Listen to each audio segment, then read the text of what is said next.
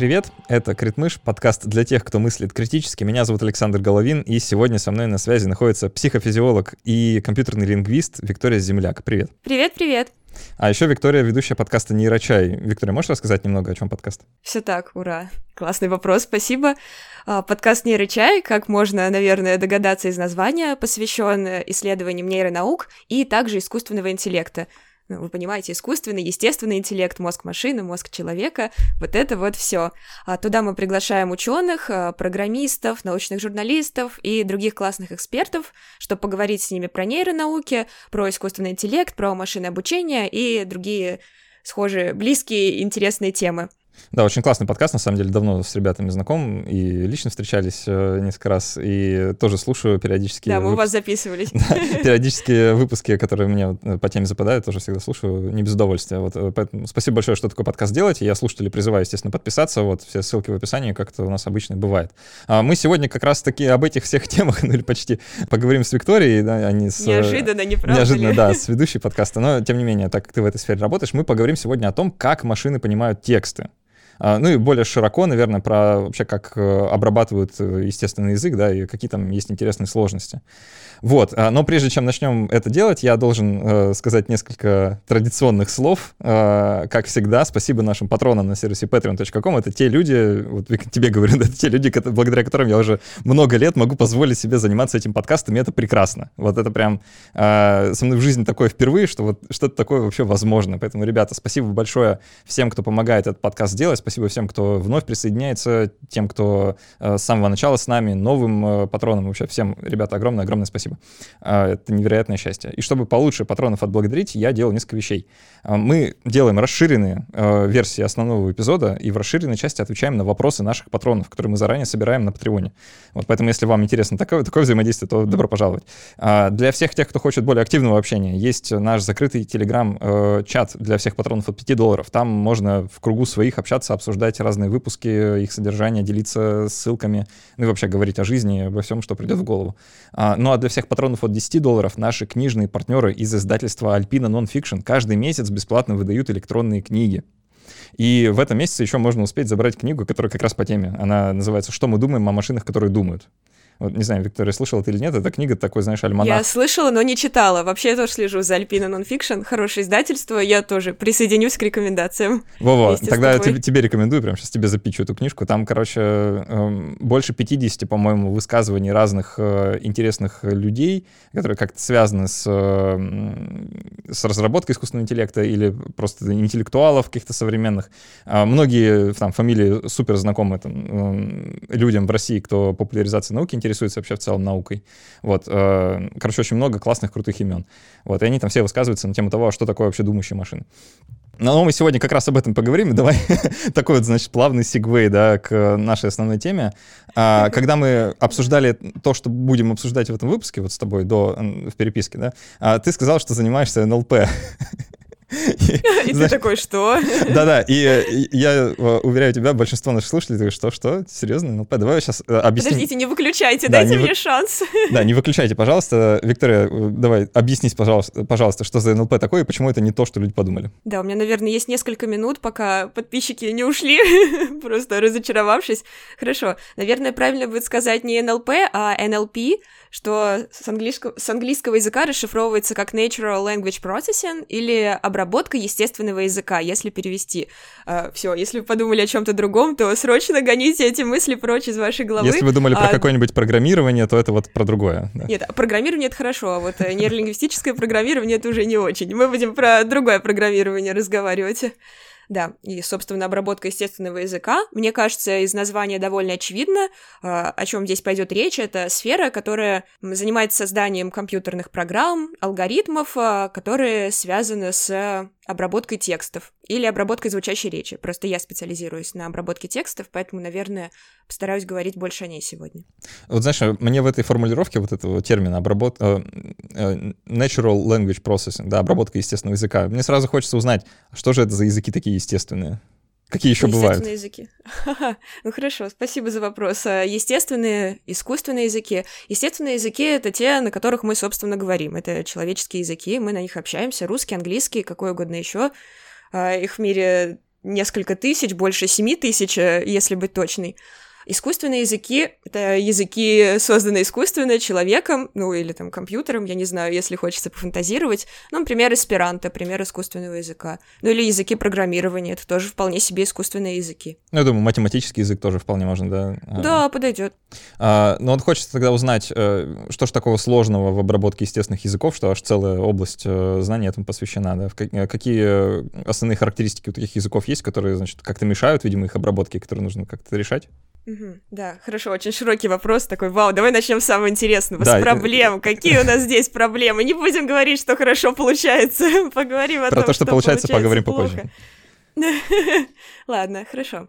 Смотри, когда мы говорим об обработке естественного языка, зачастую мы включаем в это понятие понимание естественного языка. То есть мы хотим научить машину понимать язык. Тут, э, во-первых, можно уйти в какие-то философские дебри насчет того, что вообще значит понимать, если это как-то постараться более конкретно сформулировать, это значит, что чтобы распознать естественный, ну, там, живой язык, я не знаю, как удобней, нам нужно знать больше об окружающем мире, о том, как люди с ним взаимодействуют, о том, как с ним можно взаимодействовать. И Вообще, наверное, я бы даже сказала, что само определение слова, что вообще значит понимать, это вот как раз задача, которая занимается не совсем сфера обработки естественного языка, а сфера изучения интеллекта, естественного и искусственного. Во-первых, что вообще значит понимать, понимаем ли мы, что значит понимать, а если мы сами это не очень понимаем, как мы можем этому научить машину? Собственно, в этом большая сложность. Было бы круто, если мы вообще знали, что значит понимание языка, как точно это происходит. То есть получается, что э, там, программисты, да, в широком смысле люди, которые занимаются вот этой проблемой, они пытаются научить э, компьютеры понимать э, нашу речь, да, и при этом мы как бы оставляем немножко за скобками то, что мы сами не уверены, что мы сами понимаем собственную речь, да, и что вообще значит понимать. Да, в этом главная проблема, потому что речь, она неразрывно связана с мышлением. Наверное, об этом еще немножко поговорим чуть позже, когда будем говорить о такой сфере, как психолингвистика. Ну так вот, речь и мышление, они супер тесно связаны между собой, и наличие естественной речи — это как раз одна из характеристик э, такого мыслящего объекта, об... мыслящего субъекта, если можно так выразиться. И что такое мышление, что такое сознание, мы тоже не супер хорошо понимаем, здесь тоже есть сложности. Ну да, это все к вопросу о том, почему сложно научить машину понимать язык, потому что мы сами плохо значим, что значит понимать. Получается, это как бы одна из э, таких узких частей одной большой проблемы, да, вот это, э, разработки да, искусственного интеллекта, да? Ну да, сильного искусственного интеллекта. А, ну да, давай тогда теперь, э, может, похвастаешься чем-нибудь, чего вам удалось-то уже добиться, да, вот на этом поприще, в обработке естественного языка. Да, знаешь, наверное, для начала хотела бы очертить рамку, чтобы рассказать, какими задачами вообще занимается эта сфера. Ну, так как мы не, не знаем, что значит вот это вот понимание языка в целом, мы пытаемся просто выделить ряд каких-то частых, частных задач, которые можно делать с текстом, ну или со звучащей речью, и научить задачу их решать. Мне кажется, понятная идея. Мы не понимаем вообще, не совсем хорошо разбираемся в общем контексте, поэтому мы пытаемся просто разделить его на какие-то частные цели какие вообще есть основные направления обработки естественного языка, ну или компьютерной лингвистики, я не знаю, насколько очень близкие области, очень часто их используют как синонимы. Мне кажется, даже компьютерная лингвистика говорить короче, чем обработка естественного языка, как минимум на одно слово, поэтому, наверное, в дальнейшем я буду обращаться к этому как к компьютерной лингвистике. Так вот, к ней обычно относят, ну, во-первых, это корпусная лингвистика, это еще не совсем обработка языка, это скорее некоторый цикл действий, который нам необходимо осуществить для того, чтобы в дальнейшем было проще делать эту обработку. То есть это мы собираем и используем корпуса текстов. Корпуса — это просто большие-большие наборы текстов. Ну, потому что, чтобы научить машину как-то их понимать, как-то с ними работать, э, нам нужно и показать очень много текстов, чтобы она сделала какие-то выводы на их основе. Так вот, первое направление — это корпусная лингвистика. Соответственно, может быть также создание различных словарей, каких-то систем знаний, которые будут э, хранить информацию о том, что значат те или иные слова, какие у них грамматические характеристики. Но это не очень интересно. Интересны более прикладные задачи. Верно, одна из первых вещей, которые приходят в голову, это автоматический перевод текстов. А, ну, вот это классическая задача, пожалуй, компьютерной лингвистики, ну, для обработки естественного языка. Э, вы сами знаете, существуют переводчики у Google, у Яндекса, еще миллион электронных систем. Пожалуй, это та сфера, в которой компьютерная лингвистика сейчас добилась значительных успехов. О, да, слушай, по пока не убежали далеко просто от этой темы, я, знаешь, я помню, я еще тогда в аспирантуре учился, я прям помню этот день, когда я пришел на работу, как в очередной раз, и а, я еще тогда, видимо, не настолько хорошо знал английский или просто чаще пользовался вот а, машинным переводом, когда нужно было ознакомиться там с каким-то материалом а, сугубо специфическим. Я а, с некоторым удивлением внезапно обнаружил, что, ого, машинный перевод стал куда более читабелен, чем раньше. То есть как будто это произошло, знаешь, какой-то в одночасье там обновилось ПО, да, и вот теперь... резкий сдвиг язык. Да, ага. и Google теперь переводит нормально, да, почти, почти читаемый, как будто даже э, адекватно. Вот. Но потом, конечно, иллюзия быстренько рассеялась, и все еще вижу, что машинный перевод сильно отличается от обычного. Это как есть несколько стадий, когда ты начинаешь разбираться в каком-то предмете. Сначала тебе кажется, что ты ничего не понимаешь, потом такой, ого, теперь ты все понял, а потом ты входишь на следующий уровень. А, так на самом деле я ничего не понял, и там еще больше неизвестного осталось. Да, давай, давай вернемся к э, областям. Да, хорошо. А, что мы уже проговорили?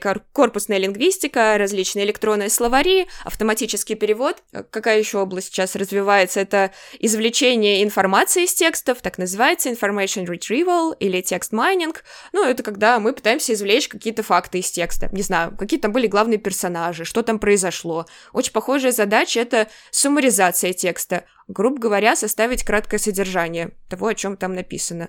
Слушай, все эти задачи, знаешь, это на самом деле, э, это примерно то, чем мы все, ну, люди, я имею в виду, мы все занимались, типа, там, классе во втором, да, то есть вот э, задача прочитать какой-то текст и потом его пересказать, это примерно то же самое, что пытаясь научить машину делать. Да-да, кто там главные герои, расскажите Что, что хотел сказать а автор? что они делали? Ну да, вот, собственно, мы пытаемся машину научить делать то же самое, что человек умеет делать с текстом.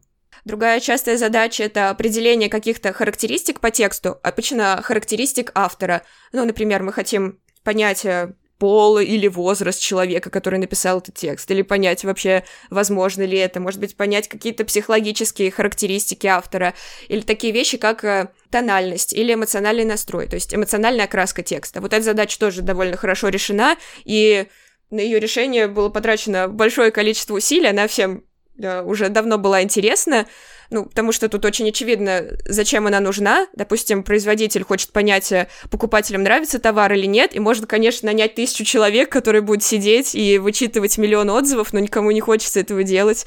Э, кому всем хочется нанять одного программиста, который сделает систему, которая сама быстренько проанализирует все миллионы отзывов и поймет, нравится людям товар в среднем или не нравится. Вот это классическая задача компьютерной лингвистики, которая решается довольно неплохо. При этом э, все гораздо сложнее, если мы хотим улавливать уже какие-то более тонкие эмоции по тексту, определить конкретно презрение или конкретно другое чувство, которое испытывал человек. Э, эта задача, мне кажется, особо не решена пока. Другая большая область — это создание диалоговых систем — ну, вот это просто огромное поле, потому что диалоговые системы бывают очень разные. Это всеми любимые, любимые в кавычках чат-боты, когда вы звоните в Сбербанк и пытаетесь поговорить с оператором, а он вместо этого навязывает вам какое-то общение и совсем не понимает, что вы говорите.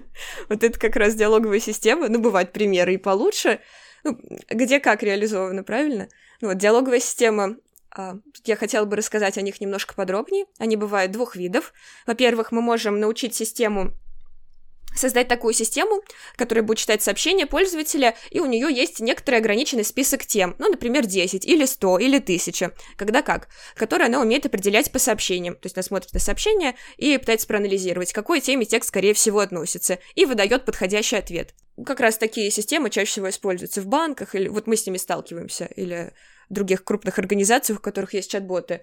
А более, скорее, развлекательное сейчас направление — это системы так называемого открытого типа, которые просто способны, ну или должны быть способны поддерживать свободный диалог с человеком. То есть мы им что-то пишем, и они нам что-то отвечают, и вроде как создается иллюзия реального диалога. Но вот это как раз та задача, на примере которой понятно, что именно к пониманию в человеческом смысле текстов машины пока не особо приблизились, потому что они уже могут генерировать грамматически правильный текст, вроде бы он имеет смысл, но именно в плане понимания, запоминания, о чем мы говорим, и что собеседнику интересно, что происходит, машина не очень понимает. Она скорее а, статистически анализирует, анализирует очень-очень много текстов и запоминает, какие конструкции часто используются, какое слово после какого слова должно идти, и выдает ответ, который э, очень похож на реалистичный, на правильный, но она не понимает смысла нашего диалога. Вот в этом проблема. Опять углубляюсь, э, возвращаясь к этой теме понимания и непонимания, мы скорее сейчас пытаемся научить машину имитировать это понимание. Да. Собственно, отсюда идет вот тот самый знаменитый тест Юринга, который э, не знаю, Алан Тюринг решил, а многие люди за ним почему-то долгое время думали, что вот сейчас мы научим машину разговаривать так, что мы не сможем отличить ее от человека. И это будет значить, что машина научилась э, понимать тексты как человек. Но вообще это не значит. Это значит ровно то, что он и проверяет, что машина научилась имитировать ответы, похожие на человеческие ответы. Это нисколько не значит, что машина научилась тексты действительно понимать и генерировать текст в соответствии. Ну, тут, знаешь, тут опять некоторый такой простор для философской интерпретации происходящего, да, и очень классно, что ты эту тему затронула, потому что вот мы в обновленной нашей студии завели себе Яндекс э, вот эту станцию, ага. э, ничего не рекламирую сейчас, вот, просто забавная игрушка, которой у меня никогда до этого не было, и я пару раз пытался с Алисой, значит, как-то поговорить, а, надеюсь, она меня сейчас не слышит. И... Эм, сейчас узнаем. Поддержать, да, с ней какой-то диалог. И, честно говоря, ощущения странненькие. То есть э, она вроде как способна на, на какой-то диалог, да, и даже как-то что-то ответит, но при этом очень остро чувствуется, буквально спустя там 2-3 реплики, что контекст ей недоступен, да, что это вот она оперирует на каком-то более поверхностном уровне тем, что происходит. А общение с живым человеком, оно как, как раз... таки на уровне статистики. Ну да, да, наверное, да. А вот общение с живым человеком, оно как раз характеризуется тем, что мы как бы улавливаем вот этот контекст. Он, он не то, что в словах содержится, он как бы как будто между всем вот этим, да. Он и в жестах, и в динамике разговора, и в интонациях. Да, и более того, это, это не просто контекст, который существует в рамках конкретного диалога или даже в рамках всего общения с вашим человеком. Это, если обращаться к более широкому контексту, то это вся ваша жизнь, ваши, не знаю, культурные особенности, предпочтения, ваши воспоминания, ваши интересы, вообще все, что происходит в вашей голове, все это отражается, естественно, в вашей речи, а, в вашем языке. А Алиса таким похвастаться не может. Да, это, это бросается в глаза, как бы в уши, точнее, да, очень быстро. И в этой связи хочется, ну, знаешь, вот еще так замечу просто, что вот есть так э, классическая, классический эксперимент мысленный, а, китайская комната да, да который как бы, который как бы призван вроде как э, критиковать искусственный интеллект как концепт, а вообще много чего иллюстрирует, да. Для тех, кто не помнит, на всякий случай напоминаю, э, китайская комната примерно так формулируется. Представьте, что есть человек в комнате, наполненный всякими китайскими разговорниками, но он китайского не знает. А, у него куча текста перед глазами, вот. И тут ему, значит, поступает э, под дверь просовывается какое-то китайское сообщение. Он его прочитать не может, но у него кругом полно инструкций, как это сообщение прочитать и как на него ответить. Он оперирует только иероглифами, иероглифами, он их не знает, но при этом он смог собрать какое-то сообщение и его обратно под дверь просунуть. А с той, а с той стороны у его собеседника как бы создается полное ощущение, что он с кем-то только что на китайском поговорил. Но очевидно же, что нет. Да, вот э, можешь как-то это прокомментировать? Как-то как с этим э, вы работаете? Да, я бы ск... конкретно с китайскими комнатами мы не работаем, к сожалению. Но вообще, да, это очень хорошая иллюстрация того, что если не углубляться в математику, того, что происходит с современными нейросетями, когда они обрабатывают тексты. Да, у них есть некоторые правила, которым они даже, возможно, сами в какой-то степени научились. Часть правил они вывели сами, анализируя большое количество текстов. Им не нужны там все эти разговорники, они просто посмотрели на большой массив текстов и сделали, и запомнили, что вот такие слова идут после таких, существительные глаголы примерно так соотносятся между собой. Ну да, сам язык они понимать так и не научились. Они не работают, они оперируют именно со словами или с другими токенами речи, но не с грубо говоря, концептами, которые стоят за этими словами. То есть это опять вот нас все упирает в какое-то вот такое фундаментальное понимание того же, что значит понимать, да, и э, это, судя по всему, вопрос, на который мы не можем дать вообще никакого вариантного ответа, чтобы его как-то использовать в какой-то практической деятельности, да, потому что он довольно бессмысленный сам по себе. Ну да, да, ну вот, кстати, э, ты чуть раньше меня спрашивал, какие задачи сейчас хорошо решены, а какие сейчас менее хорошо решены, и я умышленно оставила ответ на этот вопрос чуть позже, когда мы придем как раз к похожим рассуждениям, вот мы к ним сейчас добрались, и я хочу сказать, сказать, что я уже упомянула, кстати, тест Юринга, а, что люди осознали, что такая проблема существует, непонятно, что мы измеряем, а, когда оцениваем качество э, той или иной модели, которая обрабатывает язык. Вернее, понятно, и мы понимаем, что это не то, что нам хотелось бы измерить, если мы говорим уже об искусственном интеллекте, какой-то классной диалоговой системе, которая будет нас понимать. И сейчас люди идут к тому, мы вышли на тот уровень, когда мы пытаемся разработать э, новые тесты, новые методики оценивания моделей, каких-то алгоритмов, Собственно, если мы будем правильно их оценивать, возможно, это поможет нам получше их обучить. и заставить их получше работать. Поэтому тест Тьюринга, например, он уже довольно-таки устарел. Кстати, после него появилась его улучшенная версия, такая, как, кажется, тест винограда или схем винограда. Ну, вот с виноградом, как с растением, он никак не связан, просто был такой ученый Терри Виноград, и как раз в его честь был создан э, этот тест. Ну вот он основан, в принципе, он похож, близок к задаче разрешения анафоры. Звучит, наверное, не очень понятно для тех, кто не знаком с лингвистикой, но я сейчас постараюсь все объяснить. Допустим, у нас есть два предложения, и, может быть, проще будет на примере. Ну, скажем, «А, кошка охотилась на мышку. Она была голодна. Вот у нас два предложения. Им пытаемся понять, к кому относится слово «она» из второго предложения, кошки или мышки. И вот на этом, в принципе, основан тест винограда, но тут есть небольшой тонкий момент, что, верно, вот в этом случае она была голодна, машина сможет проанализировать много текстов и понять, что вот когда речь идет именно о кошке и мышке, чаще всего мы говорим о том, что голодна была кошка, поэтому, скорее всего, основываясь, опять же, на некоторых статистических представлениях, а, в этом случае она сможет разрешить задачу неплохо и скажет, что да, а, слово «она» относится к кошке, будет совершенно права. Но задача лингвистов, которые хотят проверить качество модели в этом случае, это подобрать такие два предложения, чтобы без некоторых знаний о мире, о том, как мир устроен, как он работает, машина не смогла достоверно ответить на этот вопрос. И, собственно, да, это приводит к тому, что тест винограда современная система не проходит. Но для этого нужно хорошо его составить.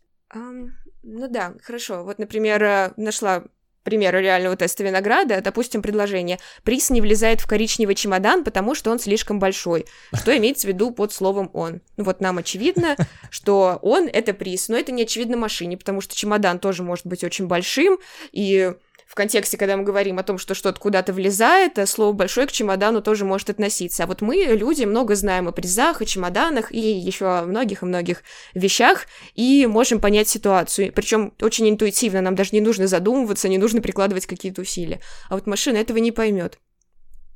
Это был тест винограда, да, он был пос- разработан после теста Тьюринга, чтобы его улучшить, когда все поняли, что тест Тьюринга прошли еще в 2014 году, прошла, кстати, российская программа, и стало понятно, что, ну, вот тест мы вроде прошли, но искусство интеллекта все так и не появилось. Как же так?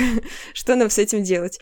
А, на основе теста винограда и некоторых других был созд... была создана такая большая система тестирования, которая называется GLUE — General Language Understanding. А, она пытается измерить, провести сразу несколько тестов и посмотреть, как машина ведет себя а, на различных задачах. То есть мы делаем предположение, что если она решает не только одну задачу хорошо, но может решить несколько сложных задач, тогда вроде как она ближе к интеллектуальному агенту. Вроде бы похоже, что у нее есть что-то близкое к интеллекту и к пониманию языка. Тут надо еще а, немного обратиться к истории, понять, что раньше, когда люди строили Э, модели для обработки естественного языка, они были обычно призваны решать только одну какую-то конкретную задачу. То есть есть вот эта модель, которая не знаю, занимается переводами, а вот эта модель у нас занимается как раз разрешением анафоры, это та самая задача с чемоданами и фрезами, и кошками, и мышками и всем таким. Есть другая задача, которая определяет тональность текста, ну и так далее. А если мы говорим о диалоговом агенте, то вот то есть он, он должен хорошей все, диалоговой да? системе. Да, то он должен делать уметь все. Ну, все это мы, конечно, загнули, ну хотя бы много чего, правильно? Он должен делать много чего, чтобы понимать текст. И вот для этого была создана система GLU, которая проверяет э, ряд навыков, причем а, это ряд навыков довольно сложных для машин, там как раз тест винограда и похожие вещи. И, в общем, тест глю машины вроде бы тоже начали проходить несколько лет назад, когда появилась э, система под названием BERT. Если захочешь, мы чуть позже подробнее про нее поговорим. Пока я хочу сказать, что все подумали, ого, вау, классно, наверное, Теперь-то мы стали ближе к сильному искусственному интеллекту, ну как бы не так, потом появились некоторые разгромные, не совсем разгромные, некоторые статьи с критикой, которые продемонстрировали, что на самом деле мы просто учили модель на таких датасетах, которые все равно позволили ей ориентироваться на статистические данные, то есть как часто встречаются друг рядом с другом, ну очень грубо говоря, какие-то слова, и понимание все равно не образовалось. Тогда разработали систему Superglue, Superglue, которая еще сложнее, включает в себя еще более сложные задачи, и вот ее пока машины не прошли. У меня где-то был списочек задач, которые входят в Superglue. Да, давай я тебе сейчас э, давай, какие-нибудь да. выдержки из него приведу, потому что это довольно интересно. По-моему, там около девяти задачек. Может, я ошибаюсь? Да, вроде бы девять. Ну вот, там есть э, во-первых, причина, классификация причинно-следственных связей, то есть дано два предложения, и является ли одно из них следствием из другого. Также машина должна уметь отвечать на некоторый набор вопросов на здравый смысл с ответом «да» или «нет», понимание текста, задача на то, чтобы машина смогла сделать вывод из текста, опять же, как-то его саморизовать. Еще интересная задача, когда мы предлагаем машине э, два предложения, там какой-то след, не знаю, какую-то причину и что-то, что стало следствием. Также предлагаем несколько вариантов, и она должна соединить их, там, почему что-то произошло. Например, сначала произошло событие А, потом произошло событие Б, им предлагаем несколько вариантов. А почему? И она должна выбрать правильный, который объясняет, почему из события А следовало событие Б. В общем, люди изгаляются как могут, э, максимально усложняют э, несчастным машинам жизнь, сначала заставляют их учиться на огромных наборах данных, потом тестируют на что-то совершенно другое и ожидают, что у них что-то получится. Ну вот пока не совсем получилось, все-таки этот суперглю машины этот тест еще не проходит. А, слушай, вот это вот, э, не знаю, предположение, что, а, ну раз уж машина все равно как бы просто имитирует понимание, то значит это не то, да, значит мы должны еще как-то а, продолжать делать что-то иное. Просто э, представляется странным, а как вообще может быть иначе? Разве мы можем э, предложить хоть какую-то другую схему, как можно машинам понимать тексты, да, или с ними работать, чем вот эту вот статистическую, э, которую мы вроде бы и не хотим, но вроде никакой другой у нас нет? Ну вот мы не знаем, поэтому люди стараются что-то сделать. Ну вот когда я заговорила про Берт, его называли второй, эволю... в принципе, второй революцией, которая случилась в области обработки естественного языка. Ну то есть да, в целом а, а, все эти системы работают очень похожи, но некоторые важные вехи все-таки происходят, и мы переходим на новый этап. Я бы сказала, что Берт вполне себе переход на новый этап. Да, расскажу подробнее. Хорошо. Так я уже сказала, это второй этап, нам придется начать с первого. Мне кажется, это логично. Хорошо, первый этап был в 2013 году, и это был этап, когда появился Word to Vec. Ну, я имею в виду, мы сейчас говорим конкретно о понимании текстов машинами. Вообще, как в целом работает э, обработка естественного языка. Вот у нас есть текст, это набор слов. Мы не можем просто взять и запихнуть его в машину и чего-то ждать от нее. Когда мы говорим машина, мы имеем в виду некоторую модель, которая текст будет обрабатывать. Это математическая модель, из чего следует, что она обычно работает с цифрами, со словами она не работает. Поэтому нам нужно превратить текст в цифры. Как это можно сделать? Ну, самый, наверное, подход в лоб, это можно просто взять все слова, которые встречаются в тексте, пронумеровать их по порядку и потом заменить каждое слово на номер. Ну, закинуть туда, и что-то там будет. Ну, получится, что машина работает с огромными числами, которые сами по себе не значимы. Они не значат ничего, кроме порядка слов в алфавите, по алфавиту или в случайном порядке. Это никак не отражает их смысл. То есть получится, что слова по, э, очень разные по смыслу стоят друг рядом с другом. Да, все слова Например, на букву А, у них там э, да. четырехзначные цифры максимум, да, а слова на букву Я, они там уже...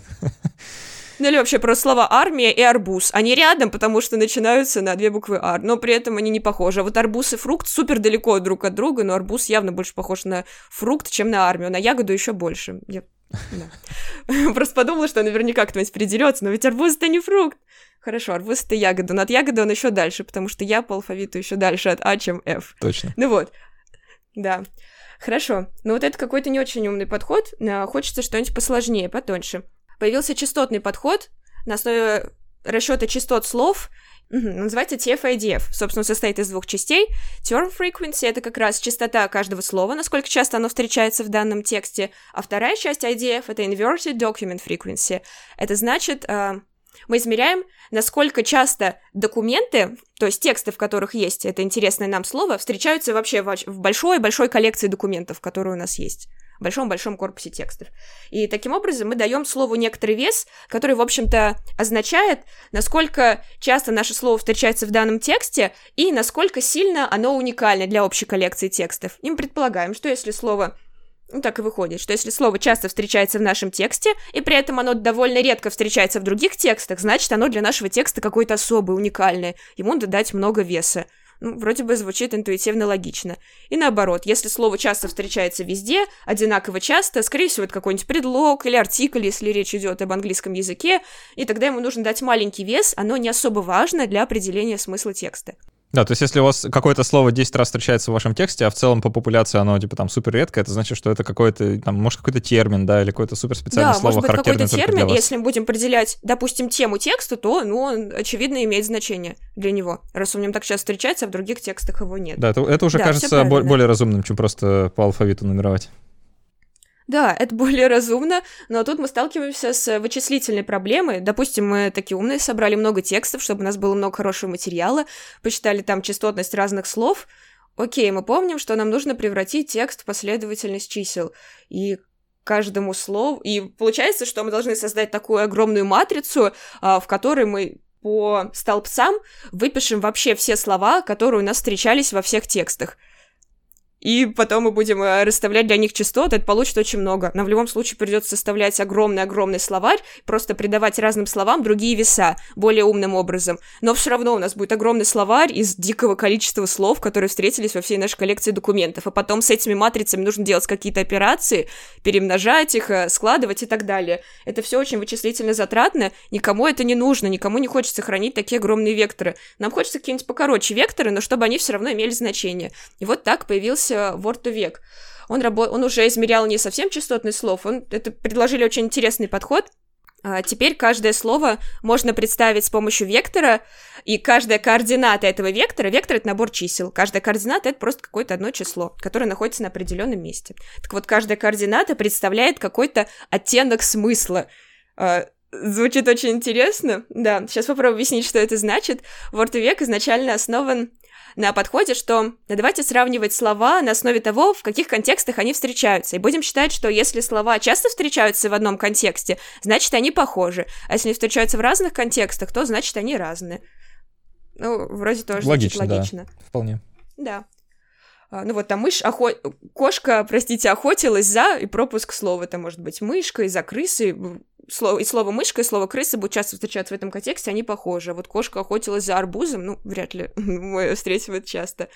Поэтому это слово будет далеко. И вот таким образом мы измерим ну, посчитаем, в каких контекстах часто встречаются разные слова, и попробуем создать вектора для слов так, чтобы Векторы похожих слов, которые часто встречаются в одном контексте, были ближе друг к другу, а векторы слов, которые встречаются в разных контекстах, то есть не похожи, были дальше друг от друга.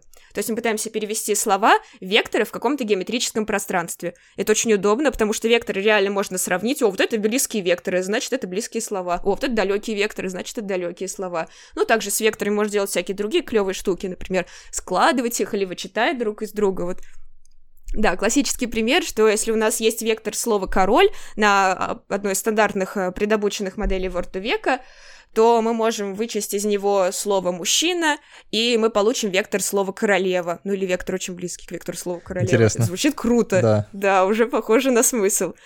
Вот так, собственно, поэтому называется модель Word век слово «вектор». Классно. Это была первая революция.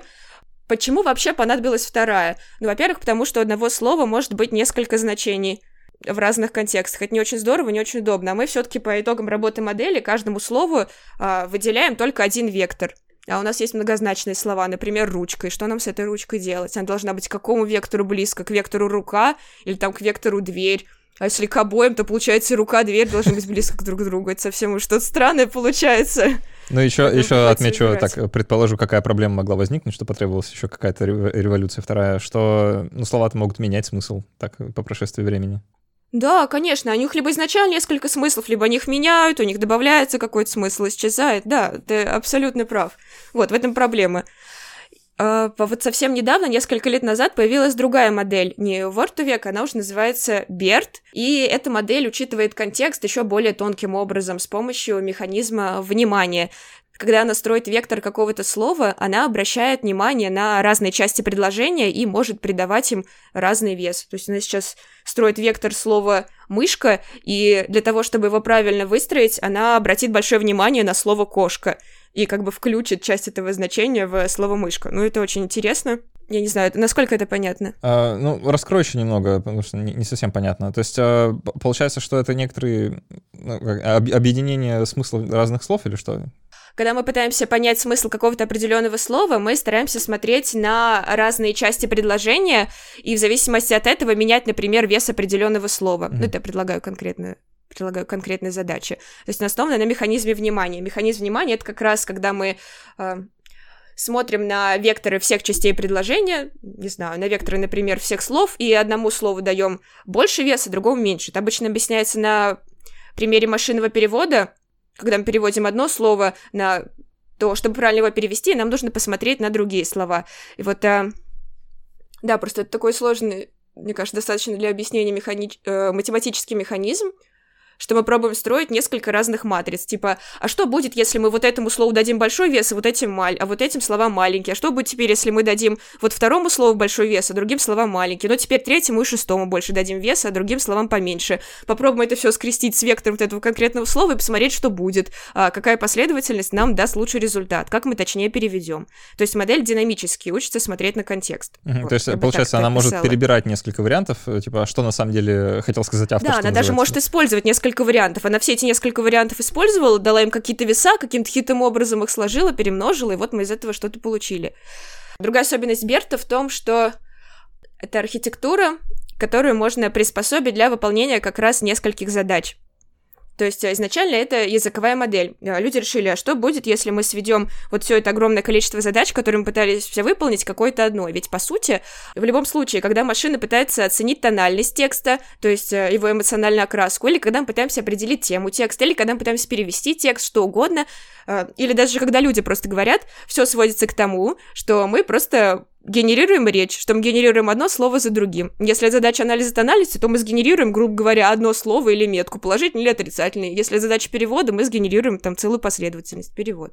И вот мы решили сделать что-то похожее, создать модель, языковую модель, которая будет а, генерировать ряд слов и это будет решать нам нашу задачу. Изначально это основано на механизме математическом, который называется трансформер. Трансформер — это как раз несколько блоков внимания, которые я раньше описала, то есть учета контекста разных слов в предложении. Вот Берт основан на трансформерах, и популярная модель GPT-3, которая как раз занимается генерацией текстов, основана на модели трансформеров. А, то есть идея в том, что мы просто закидываем очень-очень-очень дико огромное, такое, какое раньше не закидывали, количество текстов из разных источников модель, э, в модель, и учим ее выполнять очень-очень большой ряд задач. То есть сейчас мы ей зададим задачу, не знаю, сложи 3 плюс 5, она должна произвести ответ 8. Сейчас мы зададим задачу прям текстом, запишем в нее переведи предложение такое-то, и она выдаст нам перевод. То есть мы учим а, модель решать любую задачу генерации последовательности слов. Ну, или там одним словом, или что-то такое. Вот это очень интересная идея. Что вообще такое модель? Когда я говорю модель, что это значит? модель. А, обычно я подразумеваю нейросеть. Что такое нейросеть? Блин, для этого нужно 10 отдельных выпусков, я не знаю. Сейчас попытаюсь сказать очень максимально коротко, как я это понимаю интуитивно. Это несколько слоев, а слои — это математические операции. Просто это несколько последовательностей математических операций, каких-то хитрых, которые ну, разных математических операций, которые выполняются над входными векторами. Вот мы обсуждали раньше, получили какой-то входной вектор текста, поставили его в модель, он прошел через несколько операций, модель нам выдала ответ, в зависимости от того, какую мы э, задачу перед ней поставили. Это то, что мы подразумеваем под моделью, подразумеваем нейросеть. Хорошо, мы получили, что модель э, — это нейросеть, последовательность из нескольких математических операций, слоев. И на исходе каждой операции что-то получается. А самый последний слой — это, собственно, слой, предназначенный для решения нашей задачи. То есть, если э, эта задача определи... анализа тональности, то там будет, она будет выводить одно число. Там один, если текст положительный, ноль, если отрицательный. Или э, это будет слой, состоящий из э, там, пяти нейронов, если перевод должен состоять из пяти слов, грубо говоря. Ну вот что-то такое. Ну вот, а что, если мы уберем этот последний слой и просто посмотрим на то, что получилось перед ним, то есть на результат всех математических операций до него? Получается какое-то представление модели, которое она составила себе о тексте. Проделала над ним несколько сложных каких-то векторных операций, и в результате этого получился некоторый набор чисел а, с некоторым набором связей, которые существуют между этими слоями. Это векторное представление, да, вот этот набор чисел, который получился до последнего слоя, это можно считать тем, как машина понимает текст. То есть она его несколько раз обработала, и вот что у нее получилось. До того, как она делает свой финальный ответ. А потом мы уже можем подставить следующим слоем, не знаю, 5 нейронов, если нам нужно получить ответ из пяти слов, или один, если нам нужно получить ответ из одного слова, или что-то другое. Самое главное, это вот это математическое представление, которое возникло у нее до ответа, но уже после обработки огромного количества текстов, которые она увидела.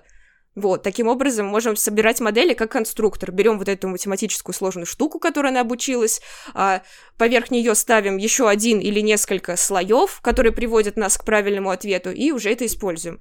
Это круто, потому что когда я говорю о том, чтобы обучить модель, это значит, что мы должны показать ей огромное количество текстов и огромное количество соответствующих правильных ответов, которые она должна дать, увидев эти тексты. И на все это требуется большое количество вычислительных ресурсов, большое количество времени и так далее. А так Google или какие-нибудь другие Э, классные ребята уже обучили модель на большом количестве текстов, с большим количеством ресурсов, которые у них есть, дали нам вот это математическое представление, которое она получила о текстах и о разных их элементах, о словах, после того, как много текстов проанализировала, и мы уже в дальнейшем можем использовать в своих задачах. Слушай, у меня вот такой вопрос есть. Э, классно, что ты это все сейчас так описала, а, потому что я сразу, знаешь, задумался, а насколько это похоже на то, что люди делают? То есть вот обычно мы сравниваем э, машины с человеком, типа вот мы умеем там э, зебру определять на фоне, э, не знаю, чего-нибудь, э, саванны, да, а машины еще нет, и поэтому мы вот можем как капчу использовать, да, для того, чтобы определить, что мы не робот. А вот если в обратную сторону сравнить, насколько вот то, что ты сейчас описала, да, на, на то, как машина подходит к тексту, как она его понимает, сейчас слово это в кавычках использую, э, насколько это похоже на то, что мы делаем? То есть ты мне предлагаешь сравнить как архитектуру нейросети с мозгом. Ну, например, да. Потому что мы это делаем мозгом. Или, или мы, мы делаем что-то принципиально другое, или в целом похожее, просто как-то там качественно на другом уровне, или что? Нет, я бы сказала, человеческие нейросети устроены гораздо сложнее. Вот не просто, когда я говорила о модели, об искусственной нейросети, я говорила, что она состоит из нескольких слоев. Каждый слой — это несколько нейронов. Это какие-то ячейки, в которых хранится некоторая часть информации, и они связаны между собой. Что значит слои? Это значит, что вот есть несколько нейронов одного слоя, есть несколько нейронов другого слоя, и нейроны одного слоя связаны с нейронами другого слоя, а между нейронами одного слоя нет, связан, нет связи. То есть они прям так и расположены вот этими прямыми слоями, как пирог. В человеческом мозге все не так. Там связи гораздо сложнее, а, может быть, могут быть связаны и часто связаны нейроны одного уровня, нейроны нескольких уровней, если в нейронной сети идет последовательно от слоя 1 к слою 2, от слоя 2 к слою 3 и так до конца, то в человеческом мозге в процессе обработки информации даже несмотря на то, что у нас тоже есть иерархические структуры, которые, может быть, чем-то похожи на слои, хотя вообще это не очень похоже, они гораздо сложнее, то пока сигнал дойдет снизу, грубо говоря, вверх, он там не остановится, как в нейросети, а он еще несколько раз будет спускаться обратно вниз, и на основе этого показания более нижних э, в иерархии нейронов будут корректироваться. И еще, как я уже сказала, другой важный момент, который нужно помнить, который нужно понимать, что у людей все-таки нейроны связаны не между слоями, а нейроны одного слоя, одной структуры мозга тоже сильно связаны друг с другом, и все это устроено гораздо сложнее. То есть я бы сказала, что э, нет, не совсем. Это, наверное, не очень похоже на то, как происходит обработка естественного языка. Вот гораздо... Мне даже кажется, более похоже а, к тому, как это работает у человека, устроено компьютерное зрение. Ага. То есть компьютерная лингвистика устроена немного иначе, а вот компьютерное зрение уже вдохновлялось ну, человеческим ну, зрение просто, сильно. это механически кажется более простой задачей, как раз-таки потому, что там есть конкретные физические параметры, от которых можно отталкиваться. А все-таки смыслы, когда мы с текстом да, работаем, конечно. мы сработаем... это же не просто речь, это не просто слова. Это, во-первых, грамматика, конечно, да. с одной стороны, а с другой стороны, это набор смыслов, набор наших воспоминаний и так далее, к которому нужно обратиться. В нейронной сети тут, конечно же, нет. Вот связи со всем этим вышесказанным, вот с этим сравнением, да, которое понятно, что машины проигрывают, в том смысле, что мы устроены гораздо сложнее, а, может, бесконечно сложнее, чем а, любая нейросеть, да, самая развитая на сегодня. А, наступит ли когда-нибудь в будущем такой момент, когда реально вот голосовые помощники, эти чат-боты будут настолько крутые, что, ну, можно будет с ними дружить, условно говоря? как во всех этих замечательных sci-fi фильмах, да? А, или все-таки это несколько утопичный взгляд? А, ну смотри, мы обсуждали, что сейчас машины могут иногда хорошо имитировать э, понимание текстов, иногда хорошо имитировать э, речь обычного человека. Ну, может быть, они станут не может быть, а наверняка они станут со временем имитировать ее еще лучше. В чем проблема подружиться с э, субъектом, который кажется нам похожим на реального человека. Если мы не будем знать, что это машина, он будет отвечать нам очень правдоподобно, даже несмотря на то, что мы не знаем, что происходит у него внутри, но это не мешает нам сформировать к нему какую-то привязанность. мы же обычных людей не знаем, что происходит внутри. Ну, то есть у нас да. есть некоторые знания, что да, там нейроны, они бегают, тут передо мной настоящий человек, личность, так сказать, а, по сравнению с машиной, но это черный ящик, бездушная железка. Но если мы не знаем, это бездушная железка или реальный человек, если он отвечает нам точно так же, естественно, эмоциональная привязанность может сформироваться. Эмоциональная привязанность, ну, а за ней дружба. Хм. Почему бы и нет? Ну, просто представляется, что очень, ну, мне, по крайней мере, вот так кажется, сложно дружить с алгоритмом, да, когда ты знаешь, что это алгоритм, и если ты... Ну, когда ты знаешь, а да. если ты не знаешь? Вот если ты не знаешь, том-то и проблема, что э, пока вот, ну, на моей практике, да, э, все голосовые помощники или вот эти чат-боты, там, консультанты в онлайн-магазинах и вот это все очень быстро ломаются. То есть, ну, ну буквально э, любое отхождение от э, привычного для них контекста, да, это, это сразу выявляет э, то, что ты разговариваешь с алгоритмом, а не с живым человеком. И мне кажется, что вот и даже в обычном, когда появятся какие-то супер, знаешь, голосовые помощники, универсальные такие голосовые помощники, которые могут все, да, или там почти, или очень многое, а, то у них все равно будут какие-то слабые места, которые будут очень хорошо вскрываться людьми, просто потому что мы существа любопытные, и хочется все разобрать, да. И когда ты с кем-то таким разговариваешь, насчет чего есть подозрение, а, ну, просто, просто вопрос, а ты не робот или часом, да, может как-то встретить очень массу а, интересных ответов. Знаешь, мне кажется, тут все зависит от того, как обучить машину. Если мы будем обучать ее именно на датасетах, где люди разговаривают э, с друзьями, и мы будем ее штрафовать именно за то, что человек, не знаю, понял, что она машина, короче, пофантазируем с метриками, пофантазируем с датасетами, на которых мы будем ее обучать, мы вполне можем заставить ее имитировать вашего друга или, не знаю, кого-то другого. Я сразу, кстати, вспомнила ну, конечно, черное зеркало. Ага, да, если да. что-то чуть менее попсового, то мир Дикого Запада. Я не знаю, смотрел да, этот сериал да, или нет. Да, хорошо. Э, тогда ты, наверное, поймешь. В последнем сезоне была интересная линия с персонажем, который проходил такую психотерапию. У него погиб друг на войне, он страдал от ПТСР, и для него в компании сконструировали такого голосового помощника, ну, не голосового помощника, диалоговую систему, такого чат-бота, который имитирует речь его друга. И вот он с ним разговаривал, когда чувствовал себя одиноко. Мне кажется, это прикольно. И вообще, похожие разработки в данный момент ведутся. Я видела даже какой-то российский проект, что-то типа робот-психотерапевт, э, но да не знаю, понятно, что пока это очень в зачаточном состоянии, но вообще, мне кажется, это довольно перспективная область. И еще хочу сказать, что вот ты говоришь, интересный вопрос, а не робот ли ты часом? Вообще, может быть, ты даже переоцениваешь людей. Не забывай, что тест Юринга машина прошла еще в 2014 году, то есть уже тогда люди умудрились а, не понять, что перед ними робот. Ну, серьезно, а сейчас они развились гораздо лучше, и в интернете гораздо больше текстов, и к ним гораздо своб... и к ним очень большой доступ. Поэтому можно получить, если получить э, доступ к текстам определенного человека, то, мне кажется, можно обучить достаточно достоверно. Особенно учитывая тот факт, что в интернете мы все-таки общаемся не особо разнообразно. Если это будет диалоговый помощник, который будет общаться в интернете, в соцсети, то ну, не знаю, мы часто используем сленг, мы говорим на какие-то определенные темы, мы говорим определенными клишированными фразами, и получается так, что наша речь, в общем-то, не сильно разнообразна, и скопировать ее довольно просто. Ох, э, знаешь, побаиваюсь немножко этого чрезвычайно интересного будущего, когда появятся такие голосовые помощники, которые, в общем-то, сами будут вести эти подкасты, да еще и твоим голосом, да?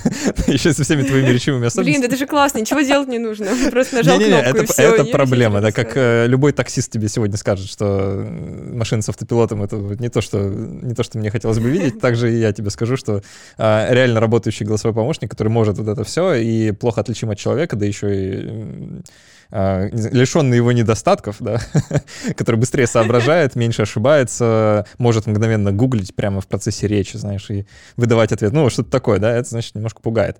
А, и еще такое тревожное размышление, прям совсем в конце предложу.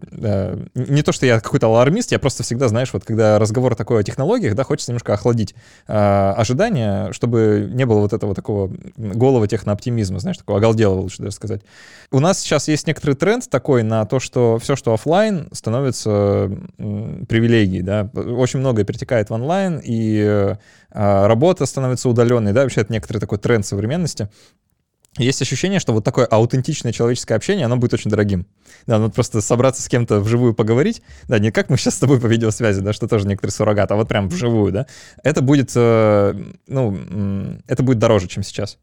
И в условиях, когда у нас появятся такие голосовые помощники, да, у каждого в кармане, да еще и не по одному, с которыми можно весело проводить время, и, в принципе, они твои друзья, и кто тебе еще нужен, вот они. А это как-то притворяется, представляется несколько тревожным в плане того, а не заменят ли они нам реально человеческое общение, и что тогда вообще будет. Такая вот, такая вот мысль. Кстати, я согласна. Вот, несмотря на то, что я, наверное, отношусь к оголтелым технооптимистам, которых ты описал, но, в принципе, да, в этой мысли я с тобой соглашусь. Меня тоже это тревожит, потому что, да, я тоже считаю, что виртуальное общение никак не заменяет а живое офлайн общение, потому что человеку все-таки важно мы, мы, мы, мы говорили о том, что смыслы мы считываем жесты, не только... Прикосновение, да-да-да, конечно. Даже есть такой термин, а, называется такая область исследований, даже не то, что отдельный термин, воплощенное познание. Это значит, что мы познаем мир, и сознание наше формируется, и наше мышление работает не только насчет того, что мы... Про... Не только так, что мы просто сидим и что-то обдумываем, строим логические умозаключения, а очень важно нам что-то потрогать, повертеть, чего-то коснуться, посмотреть, с чем-то повзаимодействовать. И это справедливо не только, когда речь идет о предметах материального мира, это справедливо справедливо и когда речь идет о людях. Да, их тоже числе. хочется повертеть, повзаимодействовать, как что-то такое с ними точно. А, на этом будем заканчивать выпуск. У нас в гостях была Виктория Земляк, психофизиолог и компьютерный лингвист. Самое главное лично для меня, ведущая подкаста «Нейрочай» про науку, нейронауку и все, что с ней связано. Вот, Виктория, спасибо большое, что пришла поговорить. Спасибо, что пригласил. Мне было интересно. А, Виктория сетует, что мы не успели поговорить про психолингвистику, про, про то, что это такое, но у нас еще есть э, шанс это успеть, потому что мы сейчас будем переходить к записи после каста. Для наших патронов мы что-нибудь такое еще расскажем и на их вопросы ответим. Вот, поэтому, ребят, становитесь патронами, если вам мало и хочется еще. Вот э, мы уже давно это все записываем, и а, целый архив, знаете, накопился расширенных эпизодов. Если вам какой-то эпизод нравится, вот можете его расширенную версию получить. А, оставляйте отзывы к этому выпуску, если вам что-то понравилось или не понравилось, э, если вы что-то не поняли или остались вопросы, вот напишите это все в отзывах, или если в отзывы не помещается, напишите нам на почту подкаст собака Вот я по возможности на все отвечаю и стараюсь не обделять вниманием а, всех, кто пишет. Вот. А, ну и спасибо, что слушаете, остаетесь с нами. А так все. До встречи через неделю и пока. Всем пока. Yeah.